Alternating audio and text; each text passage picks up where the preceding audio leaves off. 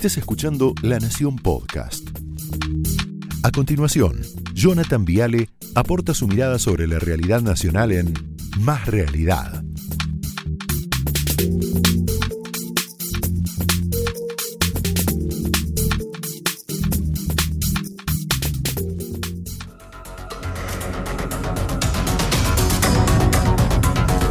Qué bárbaro. Buenas noches, bienvenido, bienvenido. Ahí está Milei.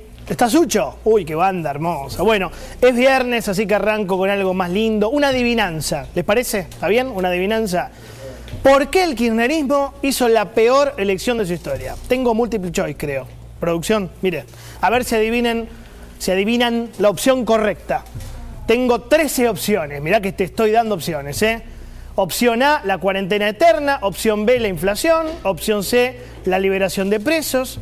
Tenés la fiesta de Alberto y Fabiola. Tenés la vacunación VIP. Tenés Vicentín. Tenés la quiebra de pymes. Tenés los insultos, no choquen chicos, los insultos del presidente a la gente. Tenés el manotazo de los recursos a la ciudad. Tenés la explosión narco en Rosario. Tenés, tenés mucho ahí para adivinar. ¿eh? Tratar de extranjeros a los cordobeses fomentar el terrorismo pseudo mapuche en la Patagonia. Ah, la opción M, no, no digamos nada, no digamos nada, así la gente adivina. Tenés 13 opciones. Yo no los quiero ayudar, pero busquen, busquen abajo. ¿Por qué perdieron?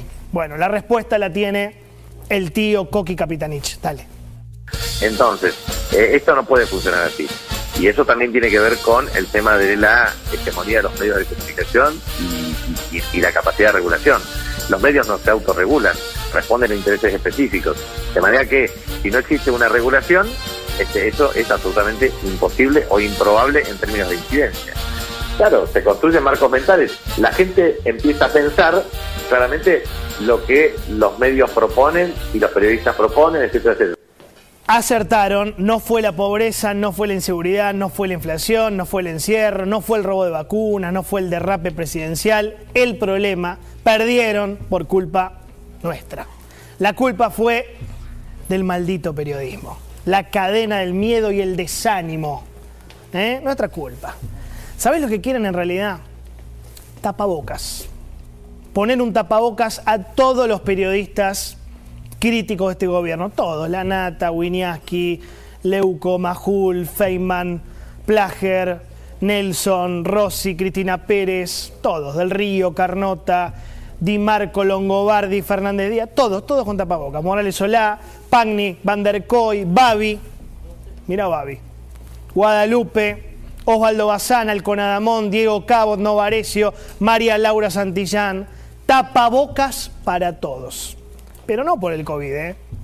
Tapar la boca. Que no hablemos, que no opinemos, que no informemos, que no aparezcamos más.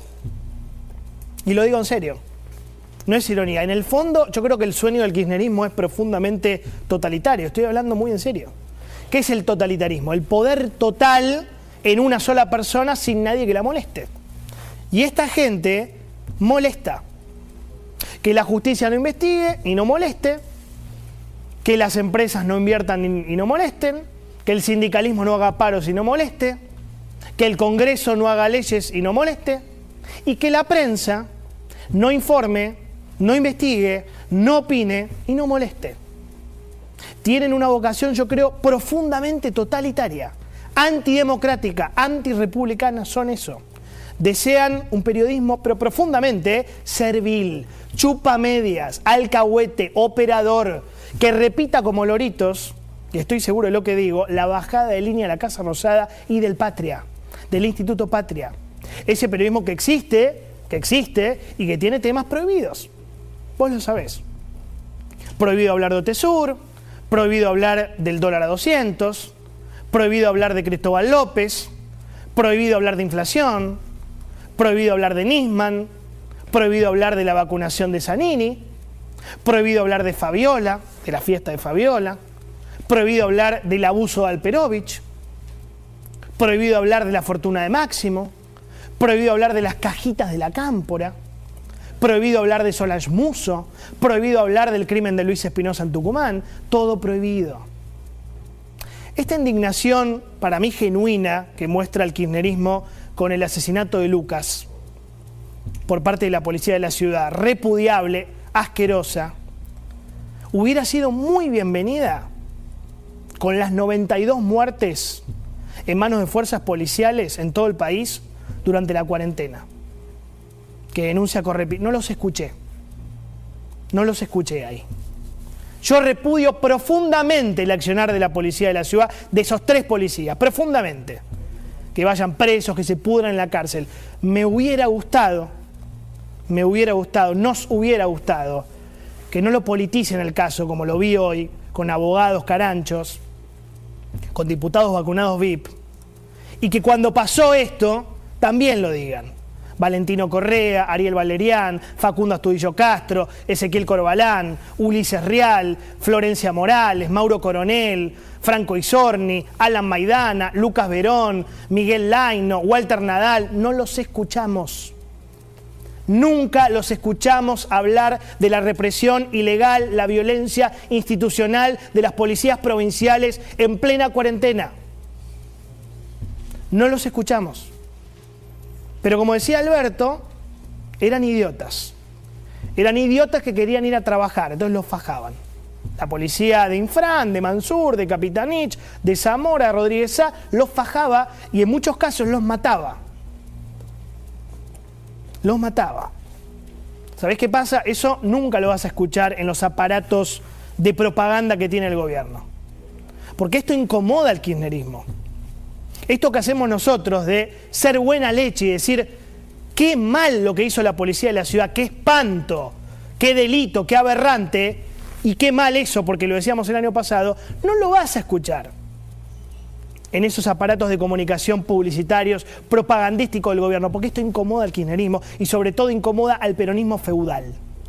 Por eso Cristina, Cristina quiere otro periodismo, ella lo dijo, mira que los argentinos y las argentinas se merecerían mejores medios de comunicación para que no los amarguen tanto, ni los irriten, ni los pongan tan histéricos a todo el mundo muchas veces por cuestiones que, que ni siquiera son verdad.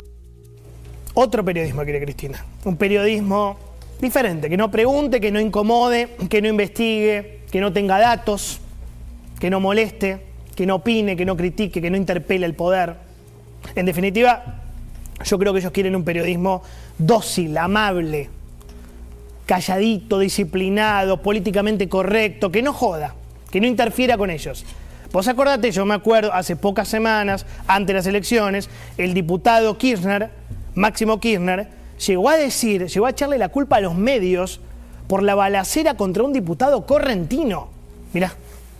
Viendo lo que pasó anoche en la provincia de Corrientes, en un escenario como este, un compañero diputado provincial del Partido Justicialista que había ido a militar y apoyar a otro compañero que estaba disputando la intendencia mientras se realizaba el acto, recibió un tiro en su cuerpo.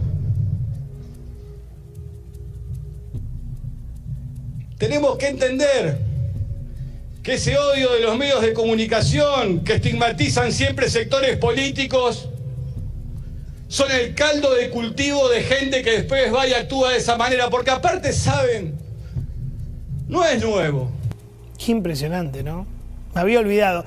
Le echa la culpa a los medios del loquito que le pegó un tiro al diputado correntino.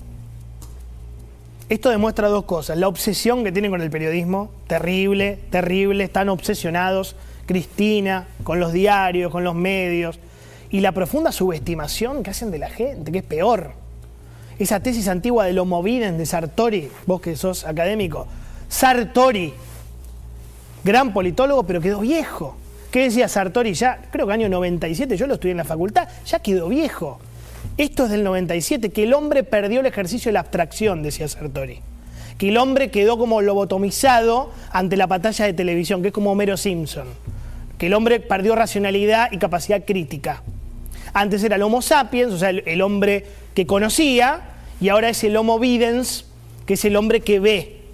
O sea, un hombre inyectado por una aguja hipodérmica que lo domestica, que lo manipula. Viejísimo, una antigüedad total, superado en el estudio de la comunicación moderna hace mucho tiempo. Gran libro, pero quedó viejo.